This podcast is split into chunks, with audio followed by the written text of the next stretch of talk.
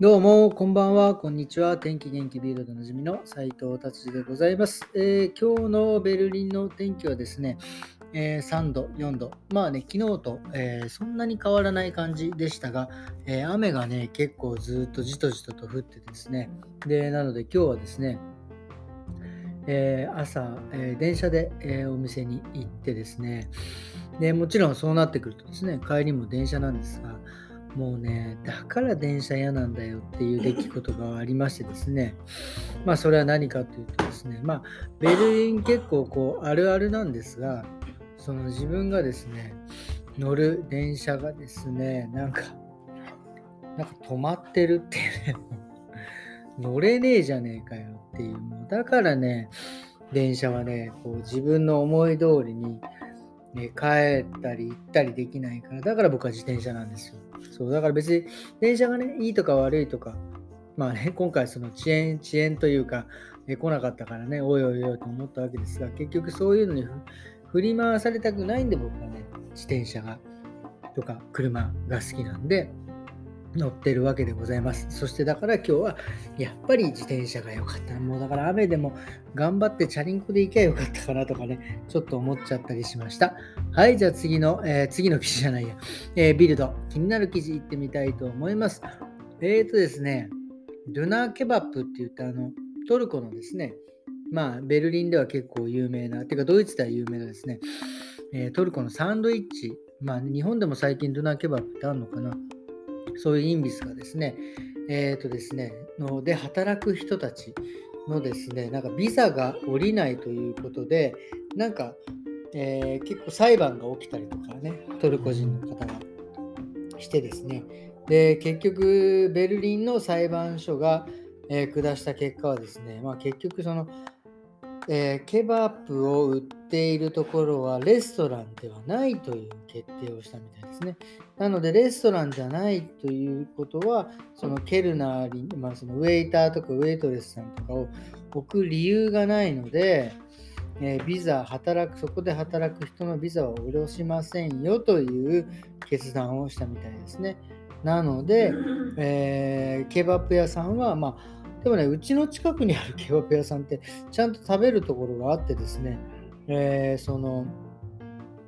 えー、注文取りに来る人もいるんで、そういうところはまた別なのでしょうが、まあね、えー、ドイベルリンの裁判所は、えー、ケバブは、ケバブ屋さんはレストランではないので、ビザは下ろしませんというようなですね、えー、記事が出ておりましたということです。これでね、その関連する記事でね、載ってたのがですね、やっぱりドイツ、ケバブのですね、なんていうんですか、えー、なんですか？レビューとかですね、あとその美味しさランキングっていうのが結構出ててですね、一番美味しいのはですね、ドレスデン、2位がニュルンベルグ、3位がベルリンですね。ようやく3位にですね、えベルリンが入ってきましたね。で、ただですね、ベルリンは、まあ、味はなんかドイツは3番目らしいんですが、なんか人口10万人あたりにえに、え存在するケバブの点数がですね、え異常なぐらい多いって17件もあるっていうね、ケバブ屋さん、すごい勢いですね。まあ確かにベルリンはケバブがあって、あとカフェもやっぱりあって、で、花屋さんもね、結構多いので、まあそうなのかなっていうふうに、えー、思いました。はい、じゃあそれでは次ですね、とうとうですね、えー、今もうね、いや車の記事でございます、えー、自動運転の話を、えー、が載ってたので、ちょっとその記事についてお話ししたいなと思います。もうね、ドイツはですね、えこの自動運転がもうレベル3、レベル3っていうと、もうほぼほぼ自動運転をするというレベルですね。レベル2、1、2、3とか4とかで分けられてるんですけど、多分日本は1ぐらいなのかな、その急な、急に出てきたのを自動的にピッて止まるのが多分1ぐらいだと思うんですよ。なんでドイツはですね、もうレベル3まで行ってるんで、結構先まで行ってる、えー、認識でございます。そしてさらにですね、もうドイツはですね、多分ヨーロッパで一番最初、これ世界で初めてなのかな？いや、ドイツだけか。あ、ヨーロッパで初めてなのかな？えっ、ー、と、時速60キロだで走れるところ、まあ、高速道路は別にしてですね、時速60キロで走れるところはですね、あ高速道路でも時速60キロで走るのであれば、えーとですね、自動運転が OK という許可が出ております。なのでですね、もうそれに先駆けてベンツなんかもう出てるんですが、もうですね、あのー、ていうんですか、えー、もう勝手に走るんですよね。えー、あの、もう何ていうんですか、もう完全に、えー、自分はもう乗ってるだけでもう携帯いじっててもいいし YouTube 見ててもいいしとにかくシートベルトだけしてればアクセルも踏まなくていい。もう勝手に60キロでずっと行ってくれるっていうですね。これはすごいです多分本当にこれこれからですねまああのガソリン車もなくなり、え、自分で運転することもなくなって本当に何ですか、えーえー、自動でですね走る鉄の塊がね、出てくるんですね。これはもうあの、法的にもですね、いろいろ認められてきているのがもうありますね。例えば、システムの障害が起きたときは、どっちが責任を取るのか、メーカーが取りますとか。えー、で、あとですね、ドライバーは、えー、まあ、自動運転とはいえ、常になんかその、えー、準備の準備だったりとか、その車の外のね、認識をちゃんとしてなさいとかですね。まあなんかそういう法律もですね、ちょこちょここう固まってきているので、本当にこれはもう近い将来だなっていうのをですね、えー、確信いたしました。はい、じゃあ次行ってみたいと思います。えー、次はですね、まああの、えー、2023年、えー、今年ですね、まあ、あの暖房代が上がったりとか、まあ、いろいろ、え、なさってますが、その機会にですね、その機会というか、もうちょっとこれ今更だと思うんですけど、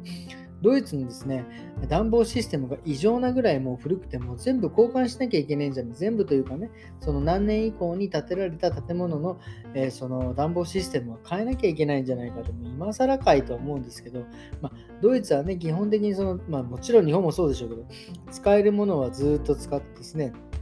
ね、あの古いものを大事にしていくという、え基本的なんか理念みたいなものがあるんで、えー、その暖房システムなんかもね、まあだからシステムなんで、もう本当にあのアパートの一番ね、その下に地下室にあって、そこでこう暖房がウォーって燃えたりとかする、そのシステムなんですけど、それも多分使えたから使ってただけなんですが、やっぱりね、もう今これだけ燃料が高くなってくると、もっと効率のいいですね、システムをしなきゃいけないし、この古いその暖房システムだとですね、余計にエネルギーがかかってしまうということにですね、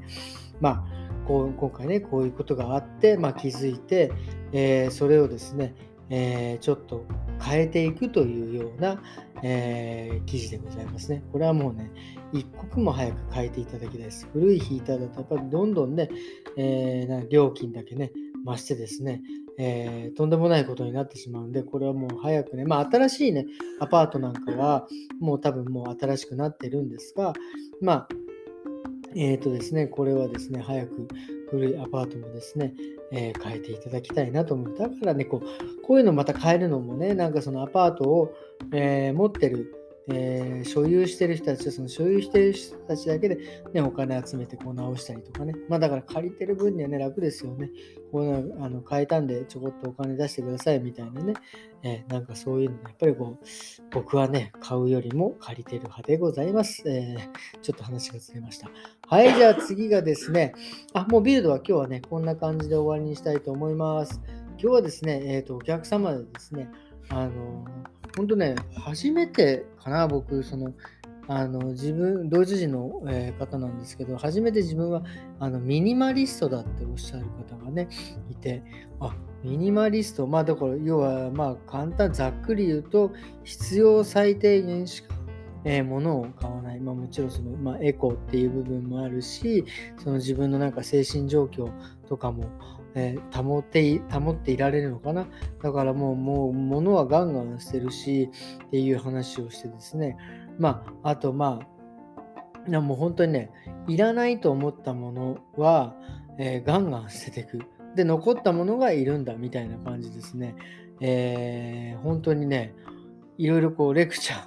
レクチャーされました。それこそもういらないもの eBay で売ったりとか、リサイクルショップであげちゃうとか、もうしてまくって、もう部屋の中はもう、あの、ベッドだけよなんつって、マジかと思ってね、ちょっと僕にはね、考えられなかったんですけど、で、その人なんかもうね、iPhone に至ってもですね、僕なんかやっぱね、iPhone 壊れるのが嫌なんで、やっぱまあまあそこそこしますからね、結構もうこうなんか、NASA で開発されましたぐらいの勢いの、なんかゴムとケースでですね、もう固められてるんで、多少上から落としてもですね、壊れないケースに入れてるんですが、やっぱその方はですね、ミニマリストなんで、もうケースつけない。もうあの、もう、こうそういう余計なものはしませんみたいな。まあそこからね、え、ね、なんでですかってなって、まあミニマリストみたいな感じに話になったんですけど、まあこういう考え方もですね、まあその存在は知ってましたけど、そういう考え方があるっていうのはですね、えー、ちょっと初めてちょっと今日はね、えー、勉強になりました。で、やっぱりその、なんて言うんですか、あの、もういらないものを、まあ、とにかく取っとくというよりは、もう捨てて持たない暮らしをしていくっていうふうに、えー、考えてるみたいですね。まあ僕はね、多分ちょっと無理ですね。僕はまあさっきも言いましたけど、あの、まあ、趣味でね、いろんなレゴを集めてみたりとか、フィギュアを集めてみたりとか、もう何だったらミニマリストの逆ですよね、もう本当に。物に囲まれていたいっていう、まあ、だからって言ったら、その、なんかなんですか、あの、えー、ゴミ屋敷みたいな感じではないんですが、なんかね、そうやってプラモデルだったりとかね、そういう細々ね、えー、したものにですね、僕は囲まれている方が精神がですね、落ち着きますんで、ね、なんかこう本、本がいっぱいバーって置いてあったりとか、もうほんとミニマリストからの方からしたら考えられない部屋が僕は多分好きなので、ちょっとこれはですね、まあ、もしかしたらね、今のところはね、ちょっとそのその考えにはならないです。まあもちろんその、ね、部屋を掃除しなきゃ、なんかね、綺麗にしなきゃいけないとか、それで、まあね、引っ越しのタイミングでとかでいらないものはね、捨てることがありますが、まあちょっとね、ミニマリストほどですね、物を究極に手放すっていうのはちょっとね、えー、僕にはまだ煩悩の塊なんで無理だと思います。はい、それではですね、今日は、えー、こんな感じでですね、終わりにしたいと思います。もう今日は2月の1日ですね。え明日からまた2月の2日がですね、普通にしれっと始まりますんでですね、えー、皆様、えー、良い一日をですね、お過ごしくださいませということです。それではどうもありがとうございました。また明日。さようなら。